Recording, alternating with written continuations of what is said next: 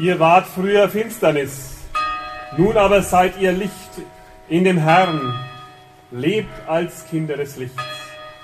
Gnade sei mit euch und Friede von Gott, unserem Vater und dem Herrn Jesus Christus. Amen. Liebe Gemeinde, in dem Predigtabschnitt für den heutigen Sonntag geht es um die Taufe. Nun ist das mit der Taufe so eine Sache. Wir waren ja alle dabei, als wir getauft worden sind. Aber wissen tun wir von unserer eigenen Taufe oft nur vom Hören sagen. Vielleicht gibt es einige unter euch, die Jüngeren, die haben eine Taufkatze. Und die merken schon, in dieser Taufkatze spiegelt sich etwas von dem, was auch in diesem Predigtabschnitt zur Sprache kommt, nämlich etwas von der Frage nach dem Licht. Die Getauften, sie sind nicht mehr in der Finsternis, sondern sie leben im Licht des Herrn. So ist es mit uns, sagt Paulus. Wir sind aus der Finsternis ins Licht gekommen. Wer sieht, wie Säuglinge getauft werden, der ahnt, dass das nichts mit menschlicher Leistung zu tun hat. Nein, Wer getauft wird, der wird beschenkt. Der wird beschenkt von Gott, ob er nun Kind ist oder Erwachsener. Es wird in der Taufe immer eines deutlich gemacht. Gott nimmt uns um Jesu Christi willen an, als seine Kinder. Das ist und das bleibt ein Geschenk. Gut, wenn wir das von vornherein geklärt haben, denn der Predigtabschnitt ist ganz schön anspruchsvoll für den heutigen Sonntag. Lebt als Kinder des Lichts. Schön können wir sagen, wir sind ja getauft und Gott macht das schon alles irgendwie. Also kleben wir die Bilder von der Taufe ein ins Album, feiern ein schönes Fest, heften die Urkunde ins Buch und dann haben wir da vielleicht noch ein schönes Video, das räumen wir ins Regal. Nur das ist noch nicht alles mit der Taufe. Da braucht es schon noch mehr. Da kommt noch mehr dazu. Die Taufe erhebt Ansprüche auf unser Leben, auf unser ganzes Leben. Und wenn wir Christen davon nicht mehr reden, wenn wir das verschweigen, dann wird die Welt uns daran erinnern. Gerade in diesem Jahr erleben wir das mit aller Deutlichkeit, wie die Menschen fragend uns Christen anschauen und sagen, solltet ihr Christen nicht Licht verbreiten in dieser Welt? Was wir da von euch sehen, das scheint uns gerade andersherum. Verbreitet ihr nicht die Dunkelheit? Wer da überrascht ist, hat eben seine Bibel nicht gelesen. Denn siehe hier, bei Paulus, lebt als Kinder des Lichts. Und wir haben es im Evangelium gehört, das hat der Paulus nicht aus der Tasche geholt und sich neu einfallen lassen, sondern er bezieht sich damit auf das, was Jesus uns gesagt hat. Ihr seid das Licht der Welt, ihr seid das Salz der Erde und heute sind wir hier auf dem Marktplatz zum Altstadtfest. Da sagt Jesus so ein Bild, die Stadt auf dem Berg, die wird nicht verborgen bleiben und er bezieht sich unten am See Genezareth auf die Städte oben in den Bergen, die man nachts noch hat leuchten sehen. Die Lichter hat man von ferne leuchten sehen und wir sind ja nicht gerade auf dem Berg, aber immerhin am Altmühlhang und ein Stück weit kann man das Leuchten ja hier auch sehen. Also es meint etwas von uns. Was geht da an Licht von uns Christen aus? Immerhin reden wir ja dann immer davon und sagen, wir hier auf dem Land, da hat die Kirche noch einen großen Stand in der Bevölkerung. Es sind viele Christen, viele Getaufte. Was wird aus unserer Taufe? Wie gehen wir damit um? Lebt als Kinder des Lichts? Ja, können wir das überhaupt schaffen? Oder sollen wir nur so tun, als ob wir es wären? Ihr wisst es ja. Einen schönen Schein leben. Nun, prüft Paulus das ein bisschen ab und sagt, da gibt es drei Früchte, die kommen aus diesem Lichtsein. Güte, Gerechtigkeit und Wahrheit. Nun hat jeder von uns ja so seine eigenen Bilder davon im Kopf. Wie sieht Güte aus? Vielleicht denkt ihr da an den Großvater, der voller Güte über das Haar seiner Enkelkinder streicht. Oder ihr denkt an den Lehrer, der sagt, ach, du hast die Hausaufgabe vergessen. Vergessen wir es mal. Das sind so die Glanzmomente. Was ist aber mit den Momenten, in denen der Glanz wegfällt? Was ist, wenn Menschen hinter die schöne Fassade schauen? Ich erinnere mich an mich selber. Als ich einmal als Student unterwegs war, so weit weg, da kann man das gefahrlos erzählen.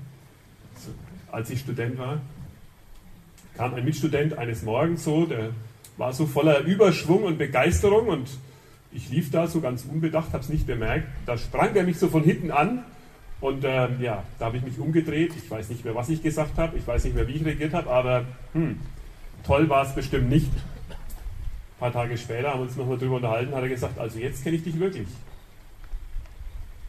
Sind wir gütige Menschen so lange, bis man uns wirklich kennt? Gütig sein, das klingt ja einfach. Aber dann, wenn uns der andere querkommt, wenn er uns die Pläne durchkreuzt, wenn uns jemand persönlich in Frage stellt, dann ist es mit der Güte plötzlich keine leichte Sache mehr. Dann ist es schwer, den Schein zu halten und zu wahren. Ja, wenn das Böse an die Tür klopft, wenn das in dein Leben hineindringt, dann wird es äußerst schwer, gut zu sein und gut zu bleiben. Mich tröstet da etwas. Eine Geschichte aus der Bibel, da kommt es am Rande vor. Ist eine bekannte Geschichte, die Geschichte von dem reichen Jüngling. Der kommt zu Jesus und sagt zu ihm, guter Meister. Und Jesus sagt zu ihm, warum nennst du mich gut? Der Vater im Himmel allein ist gut. Niemand ist gut als Gott allein. Und wenn wir gütig sein wollen, dann sollten wir uns daran erinnern. Gut sein, das wird nicht in uns geboren. Das kommt von einem anderen her. Und es soll in uns Raum gewinnen. Das wird nicht immer ganz leicht sein. Aber es kann geschehen. Es soll immer mehr werden. Aber es kommt nicht aus uns. Wer als Kind des Lichts leben will, der wird lernen, dass das Licht nicht aus ihm kommt, sondern von dem, der das Licht ist, der gute Vater im Himmel. Er ist die Quelle allen Lebens und allen Lichtes. Die zweite Frucht, das ist die Gerechtigkeit. Naja, wir sind ja hier auf dem Marktplatz. Früher bei meinem Zahnarzt, da gibt es immer so ein Bild im Wartezimmer und wenn man recht lang warten muss, dann prägt sich sowas ja ein. Da war der Händler, das kennt ihr bestimmt auch, hinter der Ware und hat auf die Waage drauf gedrückt und vorne war der Kunde und hat von unten versucht, die Waage auf seiner Seite anzuheben, die Ware also leichter zu machen. Man könnte ja sagen, na gut, dann passt es ja wieder, oder? Aber ob das wirklich gerecht ist, ich weiß nicht. Gerechtigkeit ist uns ja allen wichtig. Aber ist uns wirklich klar, dass das bedeutet, nicht mein Vorteil zählt?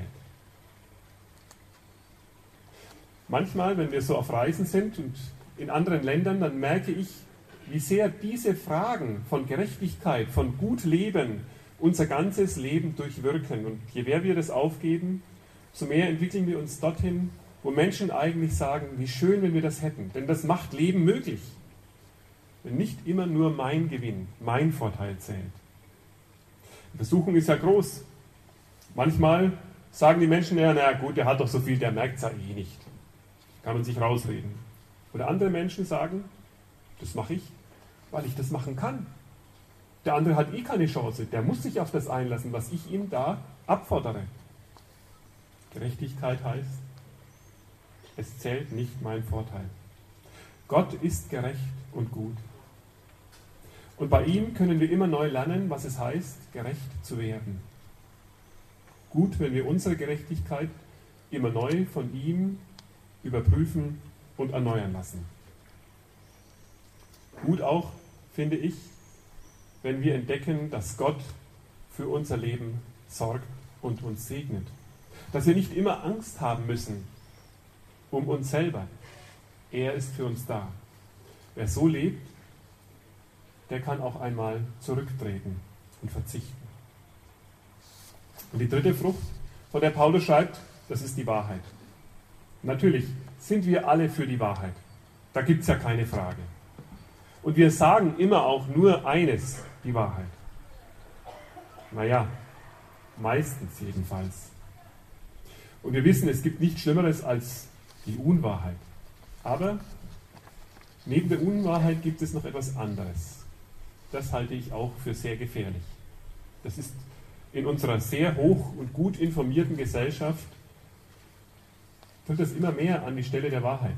Das ist die Annahme. Wir nehmen etwas an und dann wird es weitergegeben. Und im Weitergeben wird aus mancher Annahme, aus mancher Vermutung plötzlich eine Wahrheit. Fränkisch ist es halt hingerät. Es ist Tratsch. Und natürlich wissen wir, dass alles Dahingeredete nicht zur Wahrheit wird, sondern oft von der Wahrheit wegführt. Die Wahrheit ist Gott selber. Und Gottes Wahrheit über uns ist, wir sind Sünder. Und weil wir Sünder sind, sollten wir nicht vergessen, dass die Wahrheit oft viel größer ist als der Teil, den wir von der Wahrheit erkennen und sehen und gehört haben. Jesus sagt, ich bin die Wahrheit. Und das Besondere an seiner Wahrheit ist, dass es eine befreiende Wahrheit ist. Niemals eine niedermachende, eine einengende Wahrheit. Es ist immer eine Wahrheit, von der Jesus selber sagt, diese Wahrheit macht euch frei. Und wenn wir die wirkliche Wahrheit über einen anderen sagen, dann sollten wir uns mal Gedanken darüber machen, wie viele Menschen davon jetzt gerade frei werden und gut leben können. Ich glaube, es lohnt sich, wenn wir als Christen so zu Lichtern werden und Gottes Licht aufleuchten lassen. Güte, Gerechtigkeit und Wahrheit. Vielleicht denkt er jetzt, naja, jetzt hat er ja gesagt, das kommt alles irgendwie von Gott. Was sollen wir denn dann tun? Paulus schreibt, prüft in dem, was ihr lebt, was Gott gefällt. Also überlegt mal, wo ihr durch euer Leben der Güte Gottes, seiner Gerechtigkeit und seiner Wahrheit Raum gebt. Wo ihr die durchlasst, dass Menschen das erleben. Gestern hat mir jemand erzählt, hier auf dem Altstadtfest, er, hat, er ist ganz aufgeschreckt, plötzlich hat ihn von hinten jemand angesprochen und hat ihm einen 10-Euro-Schein gegeben. Das war der 10-Euro-Schein, den er vorher ganz unbemerkt mit aus der Tasche gezogen hat und ist auf den Boden gefallen. Er hat gesagt, Sie haben da was verloren. Toll, wenn jemand so überraschend gut ist, ehrlich, macht euch Gedanken darüber, wie kann das, was Gott gefällt, in meinem Leben sichtbar werden. An Güte, an Gerechtigkeit und an Wahrheit. Wie können Menschen dadurch aufatmen, glücklich lächeln und froh werden? Wo können Menschen spüren, ich bin angenommen, ich gehöre dazu, ich kann etwas, ich werde wirklich gebraucht. Natürlich weiß ich, das sind so ein bisschen hilflose Worte, die sagt der Pfarrer. Wir Christen sollen als Licht in dieser Welt leben, aber wir kennen ja auch die anderen Sprüche. Die Sprüche, die sagen, naja, und was bringt es schon, wenn ich jetzt ehrlich bin? Ich denke mal an die vielen anderen, die es nicht sind. Wie weit kommt man denn mit der Wahrheit? Oder man macht uns mutlos und sagt, der Ehrliche ist doch immer der Dumme. Und wer will schon dumm sein? Eine Geschichte zum Abschluss. Keine erfundene, eine wahre Geschichte. Die Geschichte handelt von Marie Chirombo. Als sie passiert ist, war sie 13 Jahre. Sie lebt in Belgien mit ihrer Familie. Die Marie hat einen tragischen Fehler gemacht. Einen Fehler, von der ihr gesagt wurde, sie solle ihn nicht tun. Sie ließ sich überreden. Da hat ein Auto an der Straße gehalten. Der Mann hat gefragt nach dem Weg. Und als sie es erklärt hat, hat er gesagt, ach, da steigst doch am besten bei mir ein und fährst ein Stückchen mit, dann finde ich es leichter. Und dann hat sie gesagt, nein, das mache ich nicht. Und dann hat er gesagt, das magst du sehr gut, hat sie gelobt, aber mir kannst du doch vertrauen. Und irgendwie hat sie diesem Impuls gefolgt und ist eingestiegen. Kaum war sie drin, ist er losgefahren und hat sich total verändert, hat gesagt, sofort runter, jetzt werde ich dich bestrafen, sowas macht man nicht, du weißt es doch. Sie war total erschrocken und sagt zu ihm, Gehören Sie auch zu der Bande von Dutron? Und er sagt, nein, ich bin noch viel schlimmer. Tatsächlich, er war es. Noch viel schlimmer. Man kannte den nicht. Und das Mädchen sagt da aus dem Fußraum des Autos eine ganz interessante Frage. Es sagt, glauben Sie an Gott? Warum? Wenn Sie an Gott glauben, dann werden Sie mir nichts tun. Der schweigt. Michel Fourniret war das. Dann fängt das Mädchen an und betet laut. Das irritiert den Mann. Es ärgert ihn. Er hält an, fesselt das Mädchen und bringt es hinten in seinen Lieferwagen. Dann fährt er weiter. Marie erkennt, dass sie entkommen kann. Sie kann die Fesseln lösen. Sie kann sich befreien. Und irgendwo, als der Lieferwagen kurz an einer Kreuzung halten muss, steigt sie unbemerkt hinten aus. Mitten im Wald. Kommt eine Frau und nimmt sie mit. Gerade als sie losfahren, kommt ihnen der Lieferwagen wieder entgegen. Fonere hatte gemerkt, dass das Mädchen verschwunden ist. Jetzt merken die beiden sich die Autonummer. Und als Fonere nach Hause kommt, nimmt ihn die Polizei fest. Stellt fest, mit großem Schrecken, was für ein schwerer Verbrecher er ist. Später sagt das Mädchen, das alles war kein Zufall. Es war Gottes Antwort auf mein Gebet. In diesem Predigtext steht, ich gebe es Ihnen nochmal so zur Kenntnis zu dieser Geschichte, denn was von Ihnen heimlich getan wird, davon auch nur zu reden, ist schändlich. Das alles aber wird offenbar, wenn es vom Licht aufgedeckt wird. Denn alles, was offenbar wird, ist Licht. Lebt als Kinder des Lichts. Vergesst nicht, was für eine unglaubliche Verantwortung ihr für die Kinder und für die Menschen, für die Alten und für die Jungen in dieser Welt habt. Was Gott euch für einen Auftrag gegeben hat, als er euch durch seinen Tod gerettet hat. Da wollte er, dass ihr Hoffnung werdet für die Menschen. Licht, Salz, wenn wir uns da gebrauchen lassen, was könnte das werden? Wie viele Gebete, die nicht erhört werden, könnten dann erhört sein? Amen. Der Friede Gottes, der höher ist als alle menschliche Vernunft, er bewahre eure Herzen und Sinne in Christus Jesus. Amen.